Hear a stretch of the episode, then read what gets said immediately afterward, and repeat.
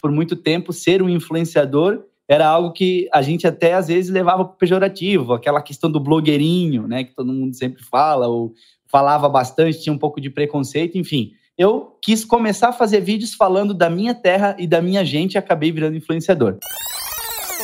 E aí eu, eu, eu sinto uma, uma mudança daquele influenciador que era pautado pelo simples fato de ser famoso, né? É, ah, apareceu na TV, era do Big Brother, aí ele vai para a rede social e ele vai ganhar um monte de seguidor e se, se sustentava assim. Acho que esse modelo ele tende a perder espaço e a gente cada vez mais vai para um modelo que é pautado pelo, pela relevância do conteúdo que você faz. Eu ganho dinheiro com isso, sabe? Um post no feed vale dinheiro que eu faço. Então, se eu cobro para isso e se a minha influência vale dinheiro, ela tem que valer a minha cabeça no travesseiro, ela tem que valer é, uma sociedade melhor para gente, um país que a gente consiga andar sem ficar desesperado, sabe? Ô, Ana, depois de ouvir essas falas iniciais, nem é preciso, né, conectar o Tique e o Teco para sacar qual é o tema do episódio de hoje do Trabalheira. É, acho que poucas atividades resumem tão bem o espírito do nosso tempo como o do influenciador. Aliás, aqui no Trabalheira, a gente se orgulha de ser cringe, mas somos cringes antenados. A gente já falou da tecnologia mudando a vida de quem trabalha com várias áreas, né? Com games, pornografia. Exato, Ana. E se a gente parar para pensar, as pessoas que se dedicam a esses trabalhos que você citou, jogar videogame profissionalmente ou produzir conteúdo adulto em plataformas, também acabam se encaixando na categoria de influenciadores, né? Sim, total. Para virar influenciador, o passo a passo básico é encontrar um nicho, se destacar nele e aí investir muito tempo nas redes sociais, até criar uma comunidade de seguidores que seja robusta, né? Assim, valiosa o suficiente para você poder viver disso. E isso serve para quem joga videogame ou produz pornografia mas serve também para os convidados que abriram o programa e que, por sinal, são de áreas de influência bem distintas. Com certeza, Ana.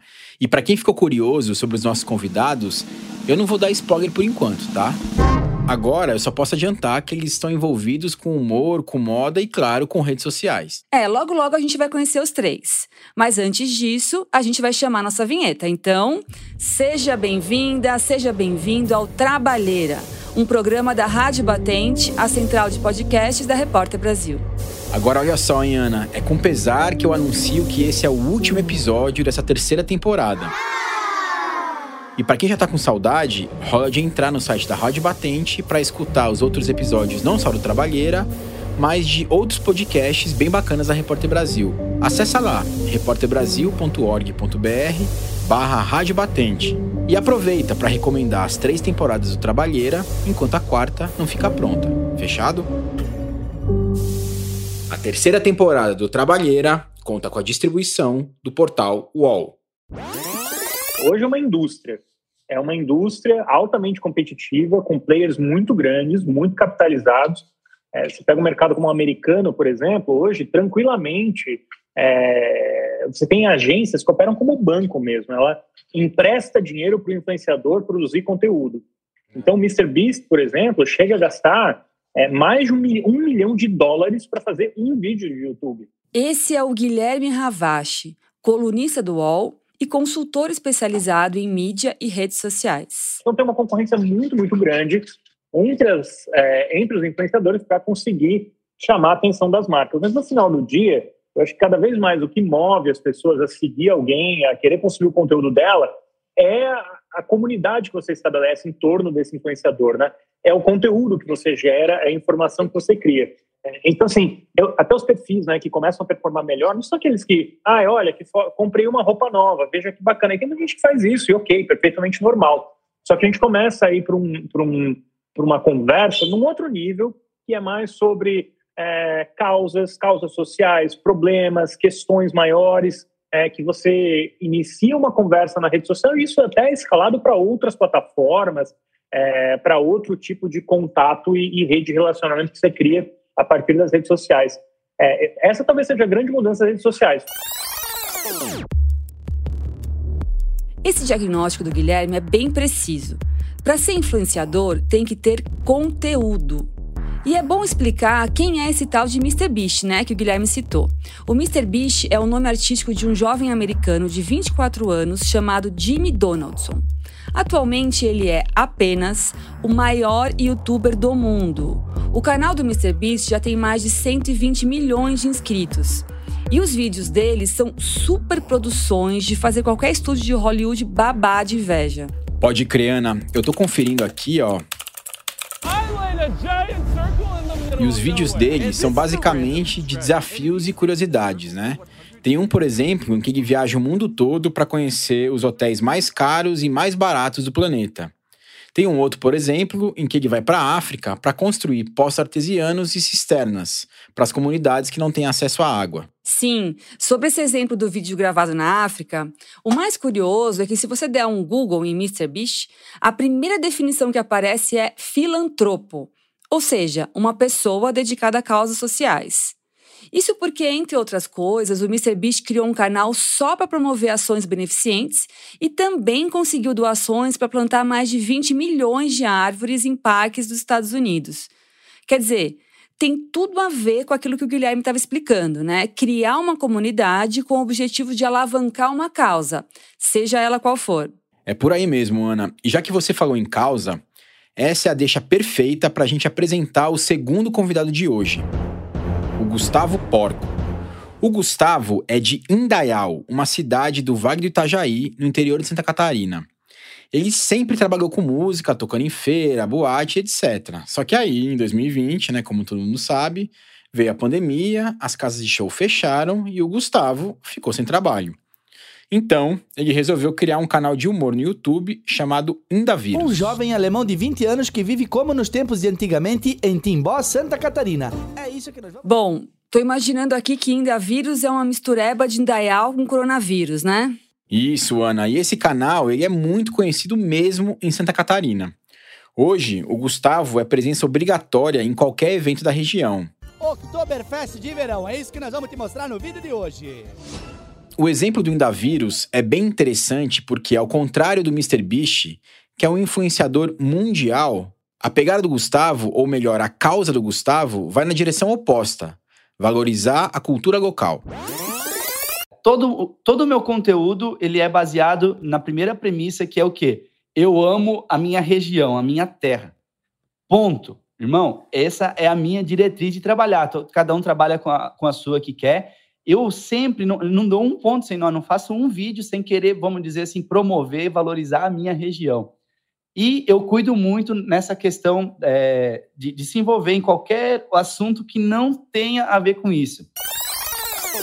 Caju, agora a pergunta que não quer calar. Como que um influenciador como o Gustavo paga suas contas? Ana, eu fiz exatamente essa pergunta para o Gustavo, mas eu acho melhor deixar ele próprio responder.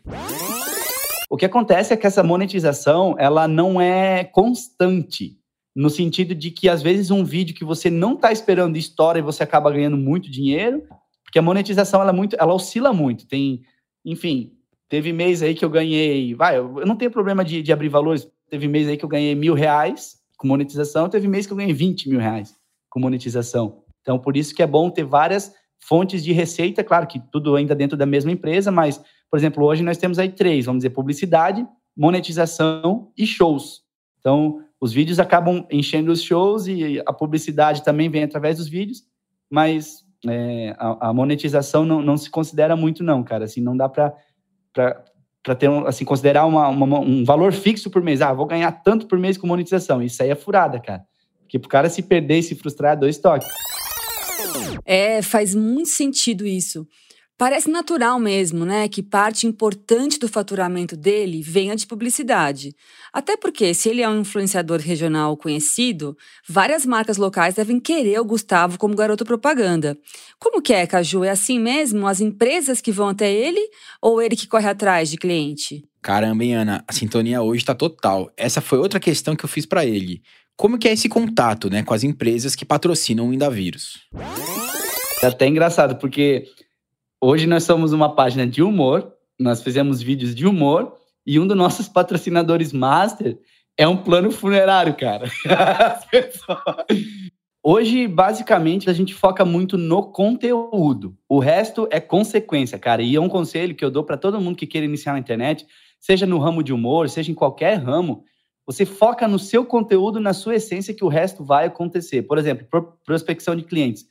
É, desde que eu comecei o Indavírus, eu nunca precisei ir atrás de um cliente. A gente nega todo dia, assim, pedido de patrocínio, propostas, às vezes, de, de, de anúncio, etc. Né?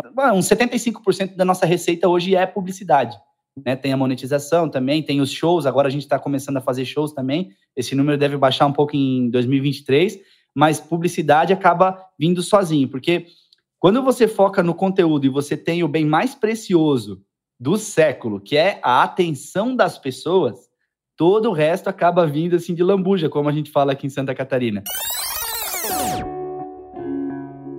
Cara, essa história do plano funerário é sensacional. Não, é demais da conta, né, Ana? Mas é isso. Além do plano funerário, o Indavírus tem contrato publicitário com uma universidade, uma rede de supermercados e outras empresas da região do Vale do Itajaí, em Santa Catarina. Saquei, Caju. Mas olha, eu queria insistir ainda nessa história do influencer ter uma causa, ou melhor, precisar ter uma causa, né? O Gustavo deu uma definição muito boa. Ele diz assim: o bem mais precioso do século é a atenção das pessoas. Acho que é impossível discordar dessa frase, né? Pode crer, Ana. Essa reflexão é muito boa mesmo. Não à toa, um conceito que vem se popularizando cada vez mais é o de economia da atenção. E a chave desse conceito é entender a atenção como um bem cada vez mais escasso e difícil de conseguir, tendo em vista, claro, a quantidade absurda de conteúdo que é bombardeado nas redes o tempo todo. Sim. E nessa era de hiperinformação e também de desinformação, captar atenção e conseguir engajar as pessoas em uma comunidade de interesses comuns é uma tarefa hercúlea. Isso exige uma boa dose de empatia e de identificação mesmo. Agora, eu já estou aqui adiantando um pouco do que a nossa terceira convidada de hoje disse. Estou tentando, inclusive, pensar na internet como esse lugar de, tipo, cara, a gente usa, sabe? A gente tá na internet, a gente tá nas redes. Em vez de negar isso, o que a gente pode fazer para transformar numa coisa mais saudável? É, então, assim, em vez de ser, assim, uma coisa, ah, eu detesto porque eu não sou igual àquela pessoa, quem que eu posso seguir que me traz ali uma inspiração real e genuína, sabe? Se eu não posso viajar para esses lugares, tenho certeza que vai ter um outro influenciador que viaja para lugares que você pode viajar, né? Que vai restaurantes que você pode frequentar. Então, acho que olhar com esse olhar menos é, de ser uma coisa pejorativa mesmo e mais de tipo, cara, é um espelho da vida. Essa é a Giovanna Romani. A Giovanna é uma jornalista especializada em moda, com passagem por importantes publicações do meio, como a revista Glamour. Hoje, ela trabalha produzindo conteúdo para marcas e para as próprias redes sociais dela. Inclusive, a Giovanna faz uma análise interessante não só sobre os valores do universo da moda, mas também sobre como ela lida com essa questão dos valores hoje, né? Agora na condição de influencer. A gente sempre ouviu dentro das redações que a, a, o nosso objetivo era inspirar, o aspiracional, né? A mulher se enxergar naquela outra mulher, né? Ela desejasse aquilo que ela não pode ser, olha que loucura, né? E aí entram várias questões, inclusive de outros vieses de racismo, né? De privilégios e padrões e estabelecimento de padrões, inclusive de ali gordofóbicos, racistas e tudo isso, enfim. Então, assim, a moda realmente tem esse lado. É, tinha, né? Acho que está sendo desconstruído. E aí, para mim, é isso. O importante é, de fato, ter uma bandeira que é o que eu sou e acredito, enfim, né? Sempre fui. Então, acho que comecei ali realmente com a coisa das mulheres e do, do entendimento dessa vulnerabilidade feminina e de entender como a moda se encaixa aí, como a beleza se encaixa aí. E aí acho que hoje para mim é tipo isso, assim, se eu puder levantar a bandeira das mulheres sempre, mas em todo, sabe assim, tipo, é, é o que das mulheres? Ah, tudo, tudo. Assim, eu tenho direito de eu achar um saco ser mãe, se eu quiser, de reclamar que eu acordo cedo, ou adorar acordar cedo. Ô Ana, a Giovana encarna perfeitamente a importância de um influencer ter uma causa, né? E claramente ela tem uma voz original e necessária num universo que, como ela própria disse, durante muito tempo disseminava e reproduzia preconceitos contra negros, pessoas fora do peso, dentre outras. Nossa, que bom que as coisas estão mudando, né? Ainda que falte bastante. Sim, falta muito ainda, né, Ana? Agora, tem uma coisa que não muda nunca. Todo trabalho tem um lado B. O trabalho pode ser muito recompensador, claro, mas também é muito comum que ele seja uma fonte de insegurança e de frustração. Isso pode ter a ver com questões mais mundanas e materiais. E aí, em português, claro, eu estou falando de grana. Mas também pode ter a ver com questionamentos mais filosóficos e existenciais, né, por assim dizer, sobre o sentido do trabalho. Caju, enquanto você falava, eu fiquei aqui pensando uma coisa. Uma neurose que deve rolar demais entre os influenciadores é a do cancelamento, né? Porque se a pessoa vive da imagem dela e ela posta algo na internet que acaba não sendo bem digerido pela comunidade, isso pode ser não só um tiro no pé, mas um tiro no coração, na cabeça, enfim, um tiro fatal mesmo, né? Que pode custar a carreira de influenciador dela. Muitíssimo bem observado, Ana. O Gustavo também falou sobre isso. Você vai trabalhar numa metalúrgica, por exemplo, eu trabalhei em metalúrgica. É, eu era comprador, enfim, trabalhei lá por cinco anos. Se eu fizesse uma compra errada, tudo bem, eu ia lá explicava para o meu chefe, é, talvez ia ter alguma, sei lá, ele ia me, me chamar a atenção e estava tudo certo. Todas as outras compras, os méritos, eles continuavam. Mas na internet, irmão, se você vacilar, você não tem segunda chance. A questão do cancelamento é o que assombra todos os criadores de conteúdo, seja em qualquer ramo, em qualquer é, região desse país ou do mundo, cara, porque você está sempre andando na corda bamba. Você acorda de manhã pensando, não é nem assim, ó, o que, que eu vou fazer para agradar meu público hoje? É o que, que eu não vou fazer para desagradar o meu público hoje. Cara, eu não consigo nem imaginar esse sentimento que pode beirar até o medo mesmo, né? Porque a pessoa constrói uma carreira bacana, desponta como um influenciador importante, profissional, e aí, por causa de um comentário infeliz ou por uma idiotice mesmo, ela põe tudo a perder. É, Ana, mas vamos combinar também que tem uns casos de cancelamento que eu vou te falar, hein? Tem gente que parece que pede para ser cancelado e acaba sendo cancelado com razão, né? Acho que um dos maiores exemplos é o do Monark, né? Aquele podcaster e influenciador famoso que defendeu, veja só, a existência de partido nazista. Mas depois veio com aquele papinho de veja bem, não é bem assim, não foi isso que eu quis dizer. Sim, aquele pedido de desculpa bem esfarrapado, né? Tem um vídeo muito bom feito pela Maria Bop, que é atriz, humorista e também influenciadora. O vídeo é uma tiração de sarro desses pedidos de desculpas de influenciadores que falam bobagem e depois vem pedir o nosso perdão. Vamos ouvir um trechinho, vai, é muito bom esse vídeo. Gente, eu tô aqui para pedir desculpas por parecer que eu menosprezei a favela no meu último vídeo de desculpas. Usaram a minha fala completamente fora de contexto. Não é porque eu tenho preconceito contra a favela que eu tenho preconceito contra a favela. É sensacional, hein, Ana, esse vídeo. E é bem por aí mesmo, né? Mas voltando aqui pro nosso papo, a gente falou desse fantasma do cancelamento, mas esqueceu de debater outros desafios que os influenciadores também enfrentam no trabalho. E um dos maiores é a volatilidade, né? A instabilidade da profissão. Eu consegui muito trabalhar minha cabeça, minha mente, para primeiro entender que tudo é fase, a gente não sabe o dia de amanhã, se tá bom, tá bom, se tá ruim também, tá tranquilo. Então, eu, eu sempre vim muito vacinado nessa questão, assim, de não deixar, entre aspas, a fama, é, pensar que eu sou melhor do que ninguém e saber que do dia para noite isso pode acabar. É importante mesmo manter os pés no chão. Já a Giovana refletiu sobre o desafio que é ficar se provando o tempo todo e de se entender como um influenciador profissional. Acho que começa mesmo, tipo, com a, a classificação e o nome disso, assim, né? Tipo, era mais gostoso falar que eu era diretora de uma revista. Acho que, né, mais gostoso, assim, você falar isso. Acho que te coloca num outro lugar no mundo, assim, sabe? Acho que portas se abrem, acho que de cara as pessoas entendem putz, ela deve ser boa no que ela faz, né? Ela tem ali uma competência, um talento tal. Começa aí, né? Começa tendo que provar alguma coisa que talvez um cargo já deixasse claro, assim, né? Dentro de uma redação, em que você ganhou posições ali, subiu, tal, foi promovida ao longo de 15 anos, é, também é fácil entenderem ali qual que é o seu talento, você é mais uma carinha bonita e não sei o quê. Então, acho que eu fico nessa, assim, sabe? Ainda, mesmo com essa idade, assim, às vezes eu fico, tipo, cara, será que estão entendendo que eu não sou só uma foto, sabe? Será que eu estou conseguindo passar que tem uma coisa além e tal? Eu acho que sim, mas de qualquer forma, é, esse é um exercício que eu tô fazendo agora aqui com você, tá? Porque ainda não é algo que me tira o sono à noite, assim, ainda não é algo que eu levo pra terapia, entendeu?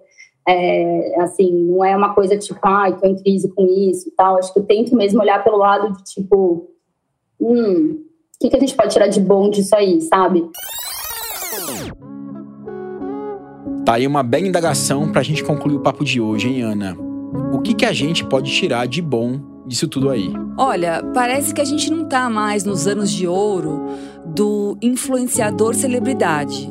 Aquele que acumula legiões de seguidores, ganha rios de dinheiro só por ser famoso. Não quer dizer que isso vai acabar, né, gente? Mas é positivo que haja uma onda mais focada no conteúdo do que na forma.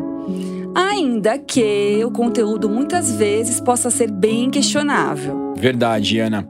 E esse fenômeno de influenciar as pessoas por meio das redes sociais é algo que veio para ficar, ou que ao menos vai durar por um bom tempo. Então, como disse a Giovana, é melhor tentar fazer disso uma coisa mais positiva, né? Fazer, como se diz, do limão uma limonada. E assim a gente chega ao fim da nossa terceira temporada, tentando influenciar as pessoas a discutir o mundo do trabalho de uma maneira mais interessante. Ah, Caju, que pena. Mas a gente volta logo, né? Com certeza, Ana. Bom, então a gente fica por aqui. O Trabalheira é um programa da Rádio Batente, a central de podcasts da Repórter Brasil. O roteiro original é do Carlos Juliano Barros, o Caju. E o tratamento de roteiro é da minha amiga e companheira de apresentação, Ana Aranha. A montagem e a edição ficam por conta do Vitor Oliveira. As trilhas foram compostas pelo João Jabassi e Mário Romano, quando esse programa era produzido em parceria com a Rádio Novelo. A eles, o nosso muito obrigada. E esse programa também contou com a distribuição do Portal UOL. Valeu, Ana. Até a próxima temporada. Até, Caju. Valeu.